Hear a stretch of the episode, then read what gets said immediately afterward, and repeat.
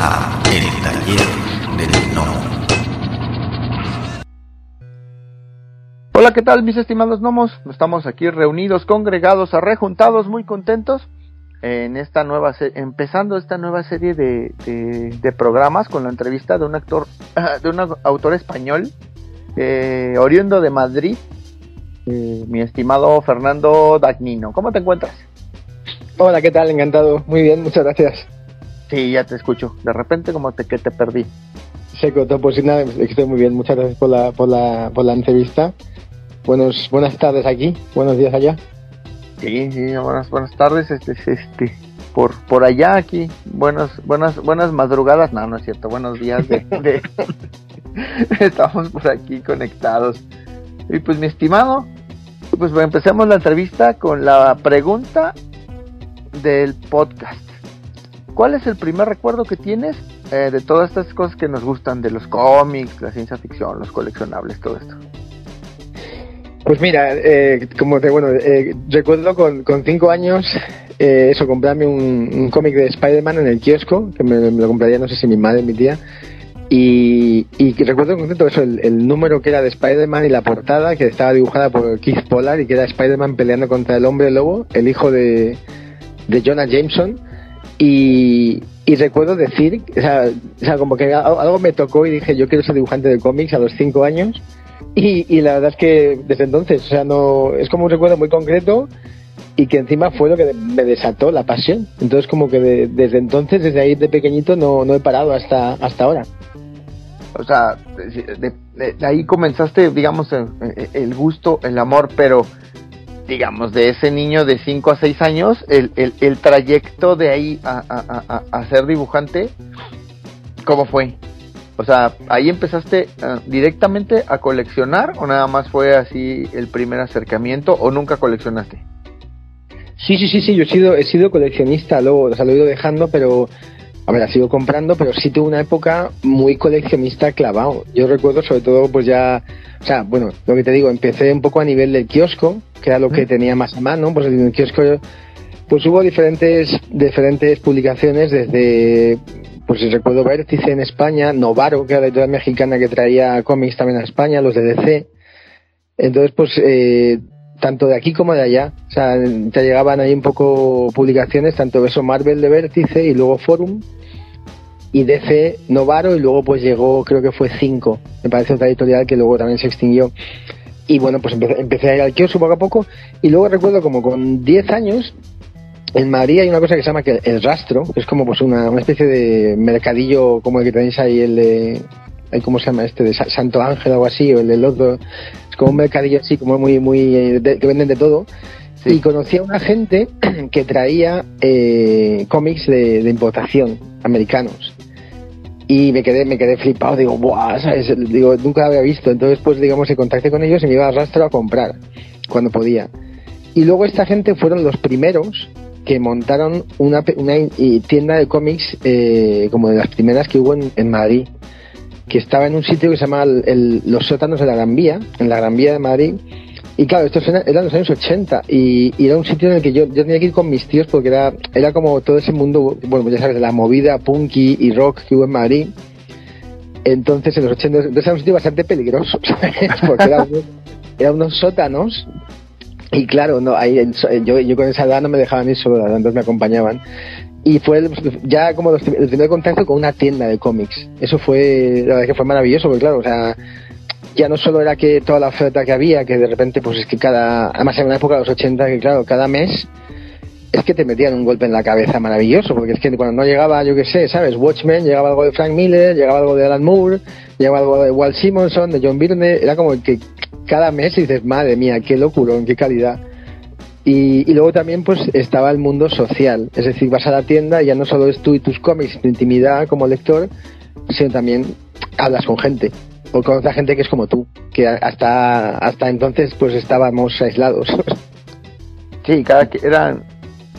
Es que en esas épocas era era muy diferente a, o sea hay que dejar bien claro a, muchas personas que nacieron después de esa época de los ochentas o noventas todavía principios de los noventas que no era ahora que es, es todo no quiero decir bien sobre hojuelas, pero ya lo dije, pero con series como, como la de Big Bang Theory y cosas así, que ser que ser coleccionista de cómics y que guste esas cosas eh, no es cool o, guay como dicen por allá, o sea, es era raro, éramos raros y éramos, estábamos todos dispersados porque no teníamos un punto donde reunirse. Sí, efectivamente, sí, sí, sí. Sí, sí, era, era obviamente era, era un tema muy, claro, era un tema, primero, hasta cierto punto marginal también, sobre todo eh, estrictamente asociado a lo infantil. Entonces el problema era cuando ibas creciendo y seguías leyendo. Claro. Entonces, porque de pequeño, pues bueno, digamos que parece que es lo, lo que lo que toca, ¿no? Es como le... Pero a medida que vas creciendo, yo recuerdo un comentario de una amiga de mi tía que lo escuché porque fue en silencio, o sea, como muy en bajito y le preguntó como, ¿pero todavía lee cómics? Como si se tratara de algún retraso mental que yo sufriera, ¿sabes? Sí, sí. Y yo, me quedé, me quedé, digo, hostia, madre mía, qué, qué, qué mentalidad, ¿no? Esta gente se cree que, como que algo me estaba pasando, era un síntoma de preocupación de algo, este chico algo le pasa, porque no, pues no es normal que a esa edad ya sabes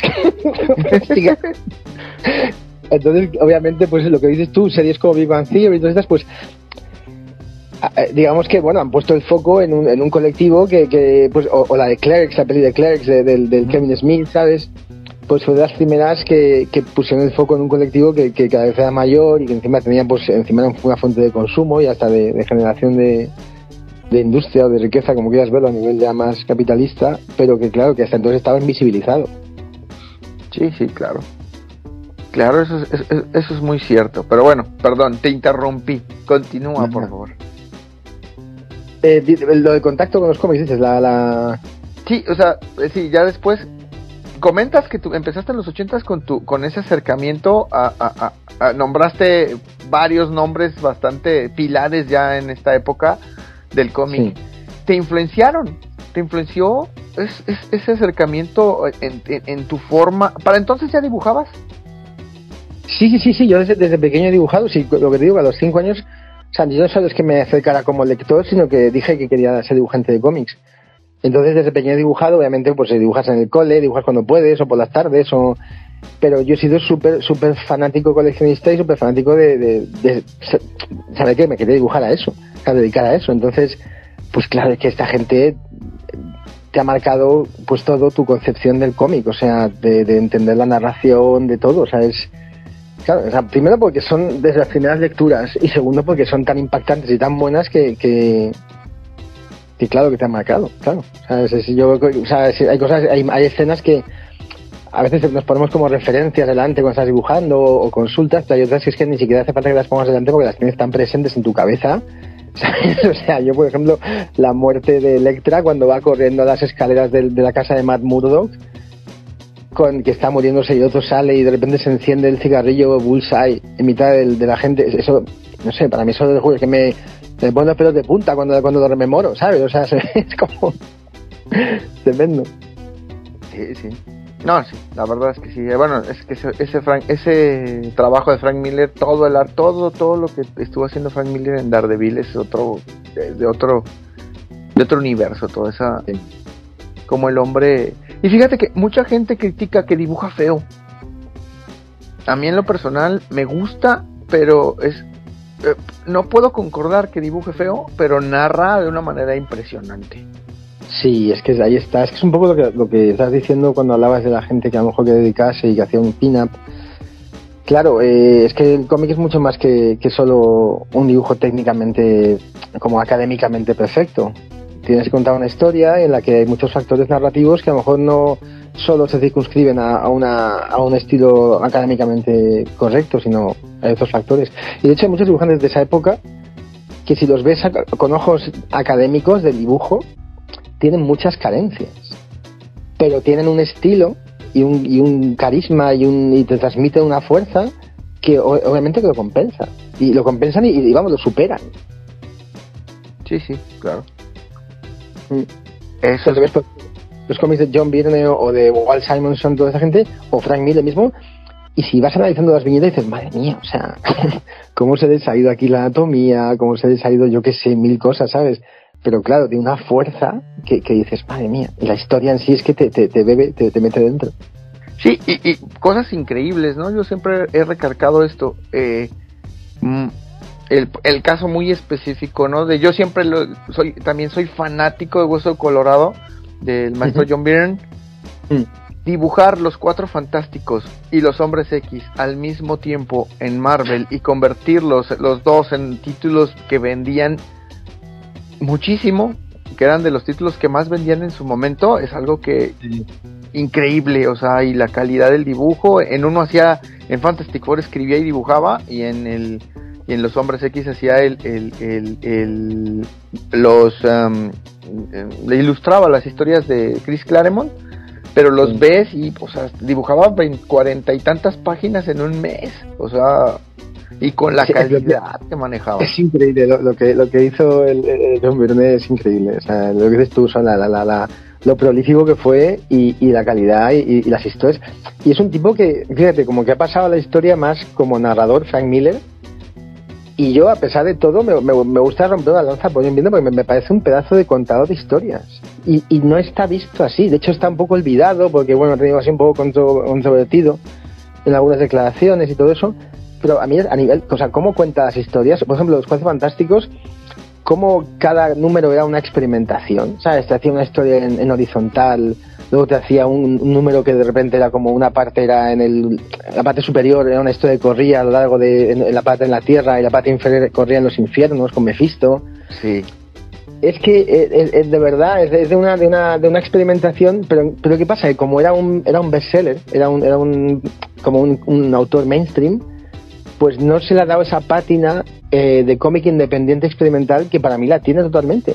Y, todas las historias, o sea, el, enfoque que hizo con Alpha Flight narrativamente de, dedicar a cada capítulo a un personaje y aún así que el arco eh, general vaya avanzando, eso se ha copiado luego en mil cómics, en mil series, ¿sabes? Como una manera de presentar individualmente a los personajes, pero que la historia en sí vaya avanzando, en general.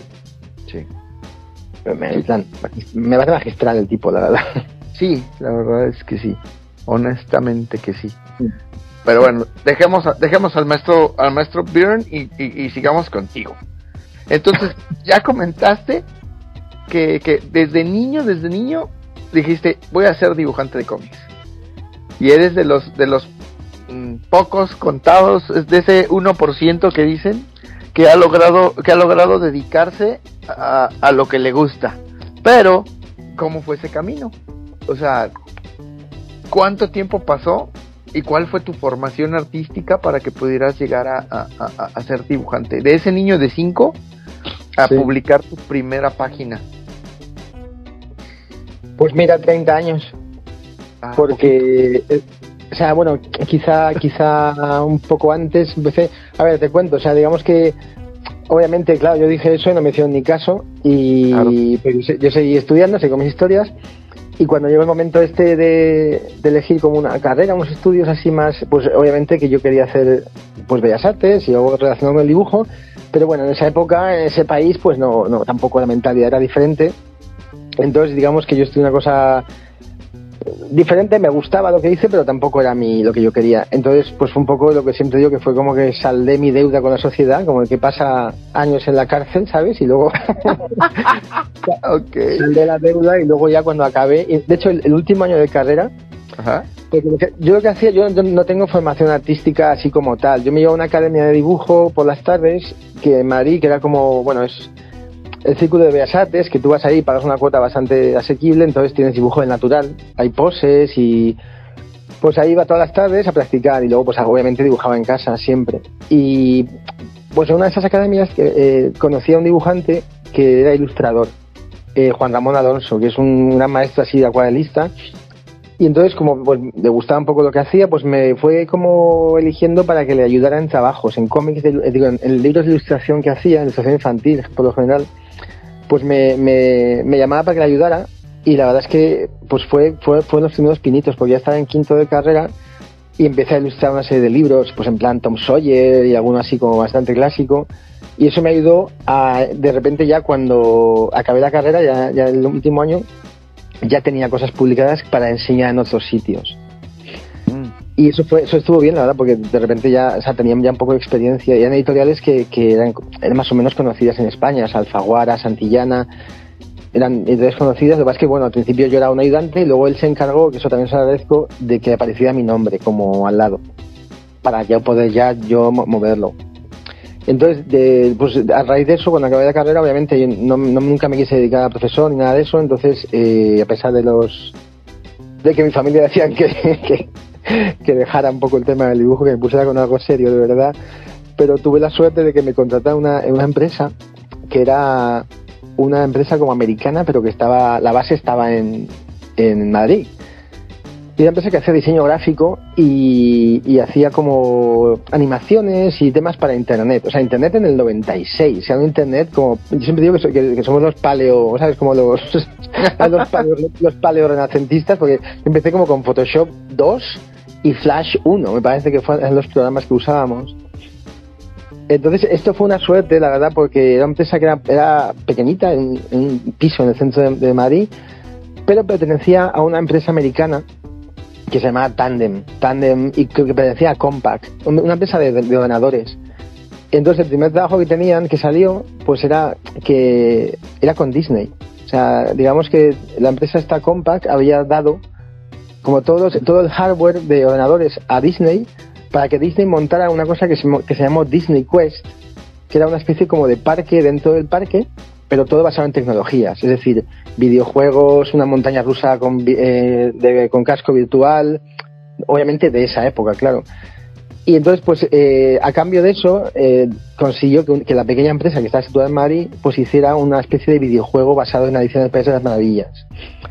Y yo entré ahí con, y fue pues la suerte, la chiripa de llegar ahí y de repente yo era un analfabeto digital por aquel entonces y entonces pues me de, al director de ATE no digamos que le habían echado porque no les gustaba, le habían echado los de Disney, no, le habían como que no, no hacía o lo que sea, o, entonces me mandaron a mí a Los Ángeles.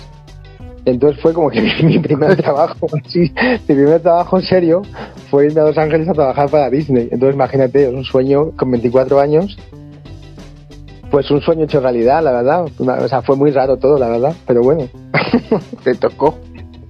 Claro, sí, sí, sí, sí, sí. Y luego ahí, de que no, no fue tan, o sea, estuve en hoteles viviendo y, y, digamos que también te mareaba mucho porque era como, bueno, te, te, te, tenían haciendo pruebas de un lado para otro y al final te, bueno, volvimos al concepto original después de dar mil vueltas.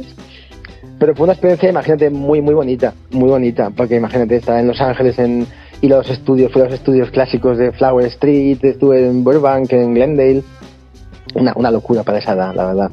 Y entonces, ¿qué pasa? Que a raíz de eso, a la vuelta, pues también pude poner que, te, que había trabajado para Disney, entonces eso también me abrió más puertas. O sea, cada experiencia te iba abriendo puertas para lo siguiente, aunque también ha habido épocas duras, ¿eh? Ha habido épocas de... Pero digamos que, bueno, eso, eso para mí fue muy importante porque ya no solo era un tipo que tenía un título de una licenciatura que no tenía nada que ver con el arte, pero que ya tenía algo diferente. Y entonces, o sea, mi idea, mi idea siempre fue eh, como o sea, hacer todo lo que pudiera, pero siempre relacionado con el dibujo, es decir, nunca dejar de dibujar, porque como sabía que no tenía formación artística, pues, pues sabía que tenía que practicar mucho. Y la manera de practicar cuando no tienes dinero es que te paguen por hacerlo. Claro. Eh, entonces, pues mi idea era eso. Entonces, por eso te digo, en ese, en ese camino hice desde hecho diseño gráfico, páginas web, animación en Flash, he hecho videojuegos, he hecho ilustración, publicidad, estuve haciendo seis años, pero siempre también eh, todas experiencias muy, muy enriquecedoras, con momentos altos y bajos y crisis y todo, pero siempre con la, la para mí la idea era dirigirme al cómic, siempre. O sea, era como que lo tenía claro, o sea, desde los cinco años, y entonces también ha habido épocas en las que ha habido épocas malas de, de, de, de no, no tener trabajo, ha habido épocas, por suerte han sido las menos, han sido pocas, pero luego ha habido épocas también, justo también de lo contrario. Por ejemplo, con publicidad, ahí de repente el obstáculo no era el fracaso, sino el obstáculo era el éxito, porque ahí ganabas bastante dinero por dibujar mal y rápido. Entonces era muy fácil quedarte ahí. Era, ¿Sabes lo que te quiero decir? Dices, bueno, pues es que estoy ganando bastante porque sabes que la publicidad pagaban bastante y todo eso, pero primero no era lo que yo quería hacer y segundo, lo que te digo, es como era, te llamaban una tarde, pues qué hacer no sé cuántos dibujos para el día siguiente. Y, y sencillamente, si eras capaz de hacerlos, pues te pagaban, y te pagaban bien. Entonces también tuve que dejar eso, porque obviamente yo no quería hacer eso, no me, no me llenaba nada. Así que pues poco a poco fui intentando redireccionarme, redireccionarme al cómic. Y pues fue estando, no sé si fue en el 2003, que hice mi primer cómic para una editorial francesa que se llama Soleil. Y fue un, fue un poco raro porque fue un cómic que yo lo hice entero, o sea, una especie de álbum francés de 45 páginas pero nunca salió. O sea, me lo pagaron. y, de hecho luego lo he hablado con gente y nadie entiende. Me dice, pero ¿y, y, te lo pagaron? Y, nunca se publicó. Digo, ¿no? ¿Qué va? Fue una época en la que la editorial de Soleil estaba un poquito así dando bandazos, está un poco perdida en la dirección. Y entonces pues pasó eso, fue muy raro. Y entonces ya no, no, no fue, porque eso fue 2003-2004, estuve dos años ahí como un poco y volvía, bueno, hice un poco de todo, publicidad y alguna cosa que salía y hasta el 2008, 7-8, no volví a dibujar cómics, que, fue para, pues ya cuando entré en DC. Ok, ok, pero aquí voy a, voy a interrumpirte un poco. Vale. O sea, ¿cómo? ¿Te, ¿Te pagaron las cuarenta y tantas páginas? Porque estamos de acuerdo que, digo, traías eh, el la velocidad, por así decirlo, de, de, de, trabajar y de dibujar para la publicidad que ahorita lo anotaste, que tiene que ser rápido. No es la misma calidad, pero ya tenías tú de alguna otra manera el, la, el entrenamiento para trabajar, eh, dibujar, dibujar. Pero ¿cuánto tiempo te llevaste? Porque dibujar cuarenta y tantas páginas no es precisamente como que, como que lo hagas en dos semanas. No, no, no. Pero efectivamente está muy bien lo que, lo que has apuntado, el tema de la diferencia de ritmo. Claro, la, la publicidad era un ritmo tremendamente frenético, con una calidad de media para abajo. Y claro, aquí el cómic en general es un ritmo alto, pero no tanto. Pero obviamente que la calidad tiene que ser mayor, tiene que ser de media para arriba. Entonces, pues es un, es un poco, claro, eh, si haces una ecuación tiempo-calidad, pues al final, pues sí, o sea, tardas más, claro, haciendo un cómic de, de 45 páginas y aparte que sabes que los cómics franceses tienen muchas más viñetas que los cómics eh, americanos, o sea, bueno, o el manga. De repente hay páginas con, yo qué sé, 10 viñetas, y, y, muchos, o sea, y, muchos a veces son planos generales o planos, no todos son planos medios, entonces claro, es eh, colocar los personajes, la perspectiva, la anatomía en cada plano, y parece que no, pero sí, sí, por eso también el dibujo tiende a ser más de línea, por ejemplo, un poco para para pues, meter un poco de sencillez, porque claro, hay tanta información y tantas viñetas que como quizá vayas a un dibujo más de, así de, mancha negra americana, pues, pues puede acabar muy abigarrado la página. Ok, pero volviendo al tema, ¿cómo? O sea, te pagan, haces todo el trabajo y se queda enlatado y hasta la fecha sigue enlatado. Mira, cuando, cuando, luego ya cuando, cuando llevaba ya como dos años trabajando en DC, el editor, que aparte el, editor es que yo, he vuelto a hablar con él y me lo he encontrado en salones y nunca me ha mencionado nada más. Digo, no sé. Pues años después el editor me dijo, eh, ¿quieres que lo, porque está hecho, está, está coloreado y tal, o, habían empezado a colorearlo y todo. Me dice, ¿quieres que lo activemos? Digo, claro, digo, si es que ya está hecho. Entonces, eh, en esa etapa, claro, yo ya estaba a un ritmo bastante alto con DC era como la fuente de ingresos eh, principal. Y me ocupaba, básicamente me ocupaba todo el tiempo, todo el día. Entonces, eh, pero aún así, bueno, pues saco tiempo y entonces faltaba hacer la portada. Y cómo decirte, de repente la editorial esta seguía un poco así con un talante, pues por ejemplo, les mandaba una, un bocito de portada y me contestaban a los tres meses. Les mandaba, me dicen, me lo probaron, les mandaba los lápices y, y, pasaban meses entre, una, entre un correo y otro, entre un mail y otro y hubo un momento en el que yo ya me, cansé. La verdad, un momento en que digo, si es que, o sea, que si parece que estoy yo tirando del carro, ¿sabes? En vez de... Y un momento, pues una de, una de esas contestaciones de tres meses, pues ya dejé de contestar. Sinceramente, yo ya estaba en otra cosa. No notaba, ah. notaba en ellos una, una... Y esto fue como dos años después que los reengancharon, ¿eh? O sea, que es que hubo dos años de decir, se ha quedado ahí perdido. Así que obviamente no había mucho interés por su parte. Claro, ahí ya se convirtió más bien en ah, vaya, en, un desinterés de que decir, bueno, ya está la obra, pero ya estamos en otro, en otro, en otro tren, ¿no? Ya estamos haciendo otras cosas. Y qué mal, ¿no? Porque al final del día, pues sí, es cierto que puede irse uno del lado de, pues no importa, hice el trabajo y me lo pagaron, pero ese, ese mal sabor que debes, que me imagino que debes de sentir que todo ese tiempo que le dedicaste a ese trabajo, desafortunadamente y por desinterés no tuyo, sino de la misma editorial, no, no va a ver la luz. Eh, me imagino que va a ser algo, pues, hasta cierto punto frustrante o, o para ti ya, ya le diste la vuelta a la hoja. Sí, hace mucho tiempo de esto, entonces, claro, sí, sí, sí, pero bueno, lo que tú dices en ese momento sí fue frustrante y, extraño y, luego imagínate, de también, ya no solo yo, sino el guionista, porque yo recuerdo que yo hice un álbum, pero la historia estaba planteada como que iban a ser una trilogía de tres números cada uno, o sea, nueve. En, los que los personajes iban creciendo. O sea, imagínate como de, de lo que de lo que se estaba pensado a lo que fue, o sea, A, a lo que terminó. Pues Porque a desafortunadamente... lo que no fue, vamos, sí. Sí, sí, porque al final del día eh, podemos decirlo que como si fuera como un niño, ¿no? Al final del día no, no terminó naciendo porque se Claro, quedó ahí. sí. Sí, sí, total, total. Ah, canijo. Y bueno, no, no, no, ya, ya. Continuemos. No quiero, no quiero echarle ma- eh, más sal a la herida.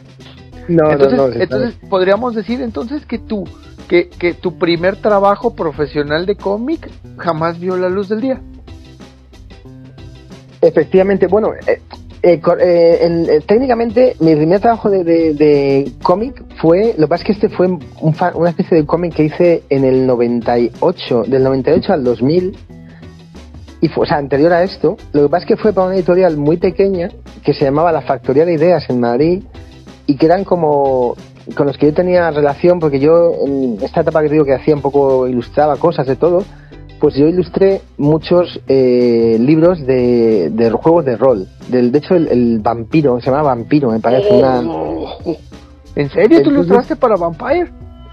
pero a ver yo era yo era la, la, la- la traducción o sea la edición española porque sabes qué pasa que claro cuando tienes un texto en inglés y lo traduces en español aumenta un 30% el texto porque el inglés es más sintético, ¿no? Entonces el español es mucho más, se, se ocupa más espacio. Entonces te pedían, como había más espacio, más páginas, pues pedían más ilustraciones. Entonces yo hacía las ilustraciones añadidas de, de la edición española. Entonces digamos que entré en contacto con esta gente de- y les propuse unos cómics que yo hice, que yo escribí y que lo pasé genial. La verdad es que fue una época de verdad porque eran, o sea, me dejaban hacer un poco lo que yo quisiera y eran historias muy underground de humor negro. Entonces, una, la- lo- lo- el título lo hice en inglés, pero estaban esas en, en castellano. El primero era como Tales of the Black Spain, que eran historias de la España negra, en las que obviamente me, me pues me burlaba un poco de toda la, la- la- pues eso, ese, ese oscurantismo español de pueblo y de la mentalidad y bueno, historias muy sórdidas y entonces seguí con otro que era eh, Tales of the Black, the Black Love, de- del amor negro, y Tales of the Black Smile, de la sonrisa negra. Y, son, y cada uno tenía, esos cómics tenían cuatro historias cada uno. Humor muy negro. O sea, humor negro, de hecho, yo creo que algunas ahora mismo si las publicaran eh, tal y como está la cosa. Creo, creo que algún tipo de censura pu- pudiera, pudiera sufrir, la verdad porque eran historias muy de, de humor muy negro y muy pero la verdad es que lo pasé genial lo pasé genial esa época Fue muy bonito eso fue eso fue el primer cómic que yo he publicado lo que pasa es que bueno quiero decir no me, no me pagaron ¿Mm? fue lo, lo primero que saqué al mercado yo recuerdo estar en el salón del cómic de Barcelona firmándolos que creo que vendí como dos pero bueno pues fue fue una experiencia muy bonita la verdad Ok. Entonces, eso, eso, esas ilustraciones de juegos de rol lo hiciste para la factoría de ideas. sí sí Ok. Sí, de hecho yo tengo ese libro aquí en la casa. El, el mascarada me parece se llamaba sí, ¿no? el vampiro la mascarada, yo los tengo en inglés Sí. y, en español. Pues en, en el español eh, hay, hay dibujos míos de, de vampiros ahí dentro, sí. Wow, vale, qué chido, mira, eso no lo sabía. Oye, Sí, excelente, excelente. Entonces, bueno, eh, podríamos decir, y para, como en mi caso particular, que soy un, un- un coleccionista empedernido, ¿qué tan difícil es conseguir esos cómics en la actualidad? Bueno, estos yo creo que están, están bastante descatalogados ya, la verdad, ¿eh? No, Sí, lo- sí, sí, lo- de lo- hecho, Los que tú hiciste, los, los vaya, los... yo, yo creo que sí. Yo creo, a ver, mi intención, ahora que tengo una página web, que ya, bueno, ya te hablaré más adelante, Pues muchas gracias que han llegado hasta el final del podcast. Si les gustó el contenido, por favor, denos like, compartir, suscríbanse o pónganos un comentario en la plataforma donde nos escuchen para que podamos llegar a más personas. Muchas gracias. La voz y la producción de este podcast estuvieron a cargo de Adro, a un guion de El Piedra. Para todas sus dudas, sugerencias y comentarios, tenemos la siguiente dirección de email tallerdelnomo.yahoo.com. Gracias y hasta la próxima. Este fue el podcast del Taller del Gnomo.